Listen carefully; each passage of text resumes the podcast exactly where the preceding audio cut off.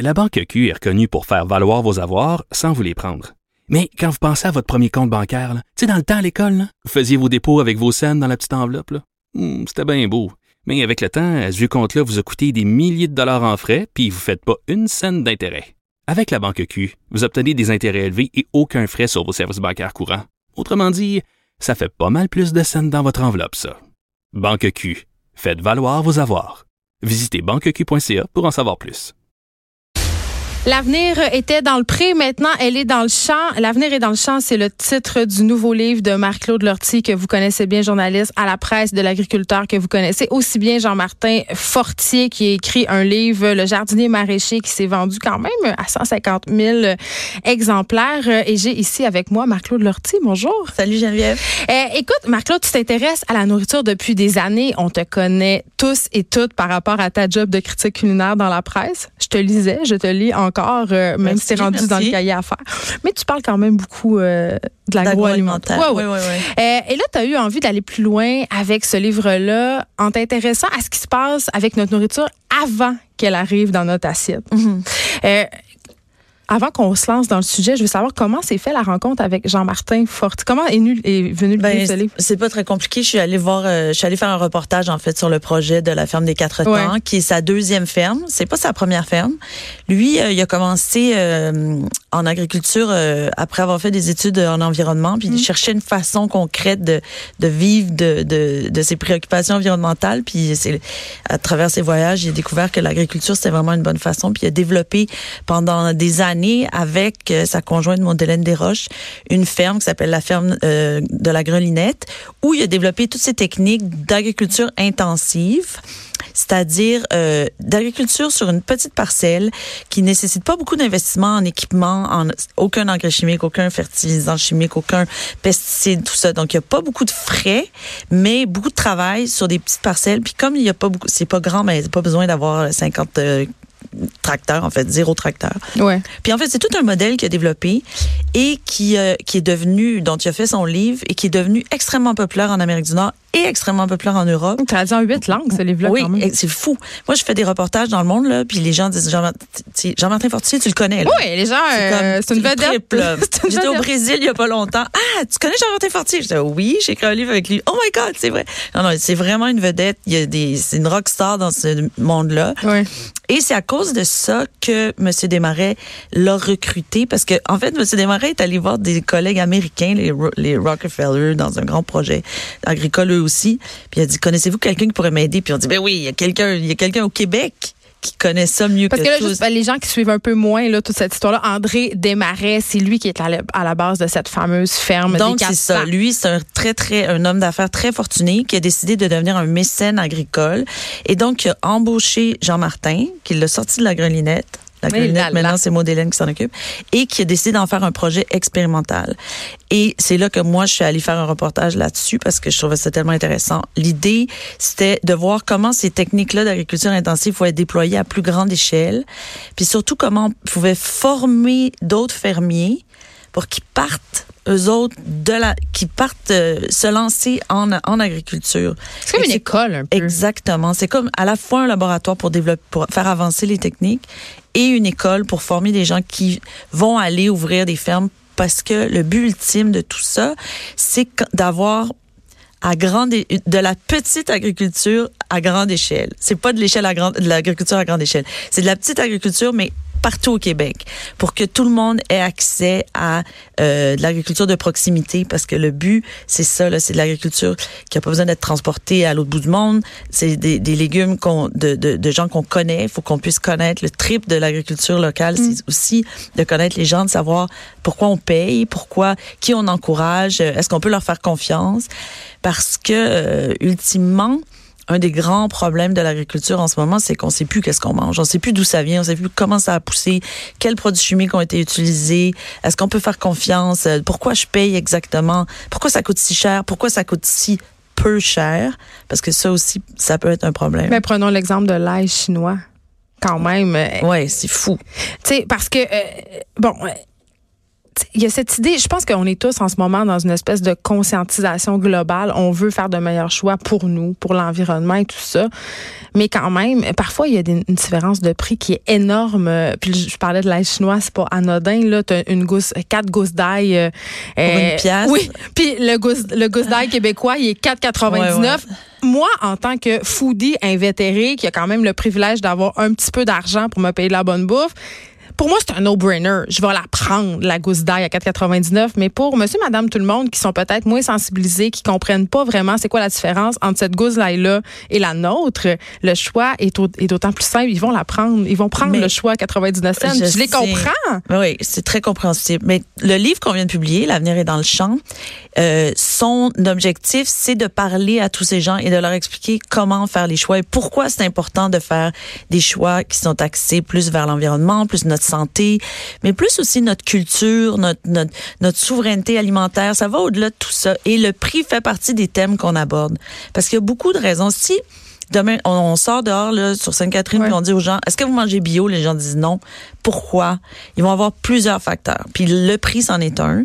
Mais il y a aussi, est-ce que ça fait vraiment une différence? Il y a aussi, c'est super inaccessible. On n'en trouve pas des légumes bio. Il y a cette idée aussi que les, euh, les, trucs bio viennent de loin. C'est la Californie. S'ils viennent de l'autre bout du monde, ça donne quoi? Puis sont-ils vraiment bio? Parce que tout le monde a l'impression qu'ils se font un peu arnaquer. Puis dans le fond, il n'y a pas tant de différence que ça. Puis moi, j'ai passé à travers toutes les interrogations que les gens ont, puis on en a parlé plein avec Jean-Martin, puis on a décidé d'en trouver 12. 12 raisons pour lesquelles les gens hésitent à aller vers le bio. Puis c'est bien divisé, c'est divisé par fruits et légumes. C'est ça, puis on a associé un mois à chacun, puis on a associé un fruit ou un légume. Fait que par exemple, au mois de juin, c'est les fraises. Puis les fraises, c'est notre, notre prétexte pour parler des pesticides, puis pour dire comment oui, ça vaut vraiment la peine d'acheter bio si on n'a pas envie de manger. Mais c'est des fruits où il y a le plus de pesticides. Les fraises, c'est les pires. Les raisins. Puis les fraises, qui est plate, là, c'est que quand on dit fraises, pesticides, fraises industrielles, on pense Californie, euh. fraises pas de goût au mois de janvier, ça, oui, celles-là sont bourrées de pesticides. Non, les fraises du Québec, l'été. Ah oui sont pas tellement mieux, malheureusement. Mais c'est pour ça que c'est important aussi de développer un lien avec les agriculteurs, parce que si on, est, on a un agriculteur proche de chez nous, qui est pas nécessairement bio, parce que ça peut être compliqué d'être bio, mais qui dit, garde, c'est naturel, j'en mets pas de cochonnerie sur mes fraises. Fais-moi confiance. Mais si on connaît les agriculteurs, si c'est proche de chez nous, si c'est dans notre communauté, ben à ce moment-là, c'est beaucoup plus facile de faire confiance et de dire, OK, j'y vais. Moi, je les aime, tes fraises. Mais en tant qu'habitante de Montréal, j'en connais pas beaucoup. Non, c'est ça. C'est pour ça que les, les marchés sont importants. C'est pour ça qu'il faut laisser. Ah, non, là, tape-moi pas ces marchés. là, là, non. Le marché Jean Talon, une de mes plus grandes désillusions à vie, ça a été de comprendre qu'il y avait beaucoup de stands au marché Jean Talon qui étaient juste des revendeurs. Oui, mais c'est ça. Mais c'est en train de c'est en train de changer. Ouais. Puis il y a des gens qui sont super dynamiques, qui sont en train aussi de, de, de piloter toutes sortes de projets pour avoir des, des marchés bio locaux. Il y en a à l'extérieur de Montréal, notamment sur la rive sud. Puis il y a des choses qui se passent. Puis il faut le demander aussi. Il faut le dire à la ville de Montréal. Moi, je veux un vrai marché fermier dans mon quartier. Mm. Je veux pas un marché fermier de revendeurs où je vais trouver les mêmes produits que chez Métro ou chez, ou chez Sobé ou peu importe, là, ou qui viennent des mêmes distributeurs. En même temps, ça serait pas intéressant qu'on puisse les retrouver. Qui vient chez nous. Ça serait intéressant qu'on puisse les retrouver, ces produits-là, dans les grandes chaînes, parce que c'est pas tout le monde qui a le temps d'aller euh, au marché à Waterloo, Mais là encore, c'est aussi, ça change. Je suis vraiment surprise. Moi, il y, a, y a une épicerie proche de mon chalet où est-ce que je me demandais toujours comment ça se fait qu'ils n'ont pas de produits locaux. On est en pleine campagne. Mais là, ils ont commencé. Fait que ça, je pense que ça vient directement des consommateurs qui le demandent à l'épicier puis qui disent Hey, j'aimerais ça qu'on puisse retrouver des produits. Euh, qu'est-ce que vous avez qui vient de la région? Fait qu'il faut le demander. Tout le monde a un rôle à jouer là-dedans. Il y a pas, on n'est pas seuls les consommateurs à, être le seul moteur de changement de l'univers. Il faut aussi que les gouvernements s'en mêlent, puis il faut aussi qu'il y ait des gens qui prennent des décisions par rapport à ça, puis il faut que l'UPA fasse son bout de chemin là-dessus parce que c'est un joueur important. Mais comme consommateur, si on a envie de manger des produits locaux, sans pesticides, sans engrais chimiques, à un prix raisonnable, ben, il faut le dire, puis il faut le chercher, puis il faut l'exprimer. C'est ça aussi qu'on voulait transmettre avec le livre. Ouais. On n'est pas, euh, il y en a des moyens de faire changer les affaires. On n'est pas euh, obligé de subir l'agriculture industrielle parce qu'il n'y a rien d'autre dans la Ouais, oui, puis non. Je, parlais, c'est drôle parce que tu disais tantôt, nous, ce qu'on veut, c'est euh, rendre la, petite agriculture à grande échelle au Québec. Puis c'est super intéressant comme idée. Puis pour vrai, j'aimerais ça que ça se puisse tellement. En même temps, je parle souvent quand même à des agriculteurs ici, puis la question du bio, ça revient sans arrêt.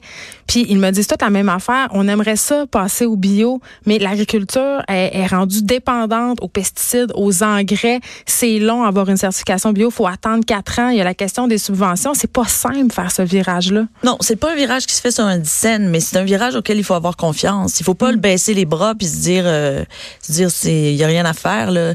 Nous, on a fait un parallèle avec la protection de la culture puis de la langue française au Québec parce qu'on s'est dit, si on n'avait rien fait dans les années 60, là, je sais pas où est-ce qu'on serait. Puis ça avait l'air d'une montagne à cette époque-là parce qu'il y avait tellement, c'était tellement énorme le le le le, le bain culturel euh, dans lequel on était, anglophone dans lequel on était. Puis il y a bien des gens qui ont dû nous trouver fous de vouloir faire ça, mm. mais on l'a fait. Puis on a trouvé des façons non seulement de faire progresser le français, de le protéger, de le promouvoir, mais aussi de le faire cohabiter de façon vraiment intéressante avec les autres langues du monde. Fait que en, en agriculture, on devrait faire la même chose, c'est-à-dire d'abord, ah, certainement pas se décourager, pas penser que l'industrialisation c'est la seule option. Je sais pas toi, mais moi j'ai pas envie de manger de la bouffe euh, de Donald Trump. Là. mais des fois, c'est la seule option. Il y a la concurrence. Les grands magasins, il faut qu'ils achètent quelque part, puis c'est plate, mais c'est la loi de l'offre et de la demande. Oui, mais justement, là, il faut se dire, il faut, c'est tout un système qui commence, qui, c'est comme une roue dans laquelle à un moment donné, il faut embarquer. Tu sais, quand tu vas dans un manège, à un moment donné, mm. faut pas que tu attendes que la roue arrête pour embarquer, il faut que tu sautes dessus. Ben, c'est ça. Il faut sauter dessus puis se dire, on va changer les choses, on va faire des choix différents à l'épicerie, on va se pencher sur les produits, on va trouver des façons pour que ce soit, pour avoir accès à des, à des fruits et légumes bio naturels. On va trouver des façons que ça coûte pas cher. J'ai allé à l'épicerie parce que pas cher, euh, c'est ça là, la garde la madame là, la mère monoparentale de quatre enfants là, elle a pas le moyen de faire des choix. Mais oui, mais il y, a aussi moyen de faire des conserves, il y a aussi moyen de trouver les bons distributeurs, il y a aussi moyen de moins gaspiller. Moi, hier, j'ai trouvé des choux-fleurs bio à 99 cents. Oui, mais justement, là, il faut y penser. c'est pour ça qu'on a fait un livre. C'est pour tous les gens qui sont un peu sur la clôture puis qui se disent est-ce que le bio puis le naturel, ça vaut la peine? Puis nous, on dit oui, puis voici comment, puis voici surtout pourquoi, puis voici surtout l'importance de le faire, ce choix-là. Puis ultimement, il y a une façon aussi de manger bio, naturel, vraiment le fun c'est de faire pousser les légumes soi-même. Oui, mais ah oui, je le sais, mais je veux que le jardinage devienne le yoga des années 2020. Oui, mais toi, t'en as un, toi, t'es bonne là, tu, tu, tu, tu pas l'affaire, tu veux même avoir des des, des poules. des poules. mais moi, je fais mourir un cactus là, tu sais Sérieux, il va falloir que tu me convainques que je peux me faire un jardin dans ben, ma cour de Rosemont. du yoga il y a 10 ans, je suis certaine. J'en ai jamais fait. Moi, j'ai renoncé au yoga. En tout cas, le jardinage, c'est bon pour la santé, c'est bon pour la terre, c'est bon pour la tête. Mais ça se peut faire sans ville, là. Puis ça coûte ben pas des millions, puis tu passes pas 18 heures par jour à faire tes semis, là. Non, non, non, non. Comment ça marche? On a plein de trucs dans le livre, on en parle.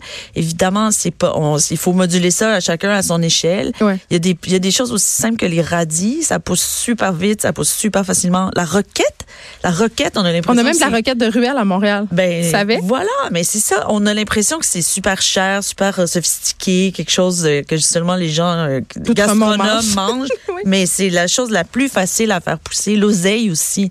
L'oseille, il faut se battre avec pour qu'elle repousse pas l'année d'après. Il y a toutes sortes de choses qu'on peut faire pousser. C'est pas compliqué. Il faut juste prendre le temps de le faire. Puis c'est un grain, un sac de petits, de petits semis là, ça, de petites graines là, ça coûte pas cher. C'est pas, c'est juste de prendre le temps de le faire. Puis vraiment de voir ces légumes pousser, de s'en occuper, tout ça, ça, il y a quelque chose de très, euh, de calmant, de, de, de, de, de gratifiante. C'est bon pour l'esprit dans nos vies de fous, vraiment. Mais tu as tellement raison, sauf qu'il faut faire le pas et j'ai envie de dire, il faut accepter un certain retour en arrière parce que tantôt, tu parlais des fraises en janvier, OK?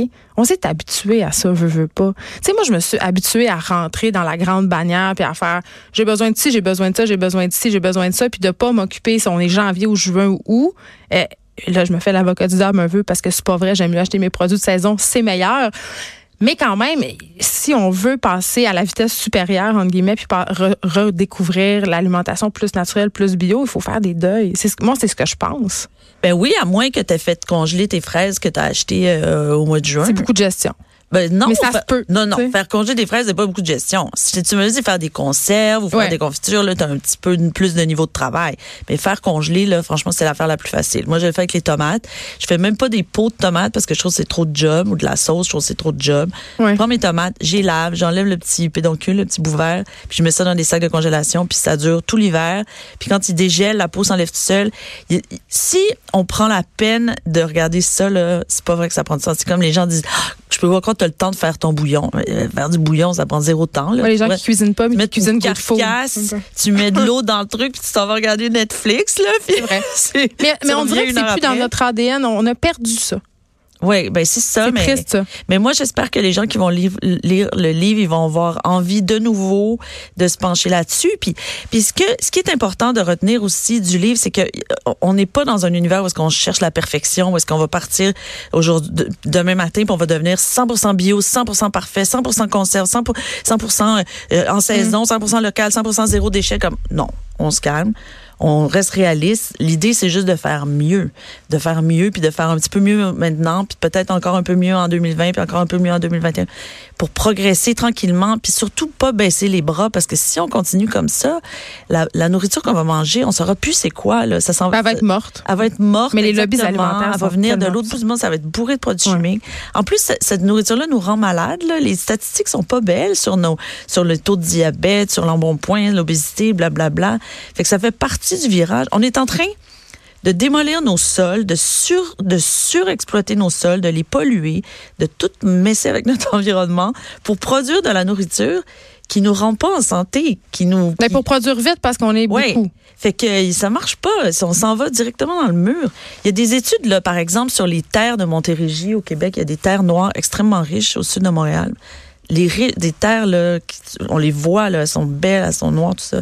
Ben, les techniques agricoles actuelles sont en train de les massacrer.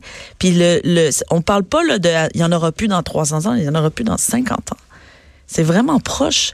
Fait qu'il faut changer les méthodes, il faut changer les méthodes de culture. Là, dans- il y a plusieurs problèmes qui sont rattachés à ça, l'érosion, notamment à cause du, euh, du, du labour qui est trop profond, puis qui, qui démolit la structure des terres, fait mourir les vers de terre qui sont importants, etc., etc.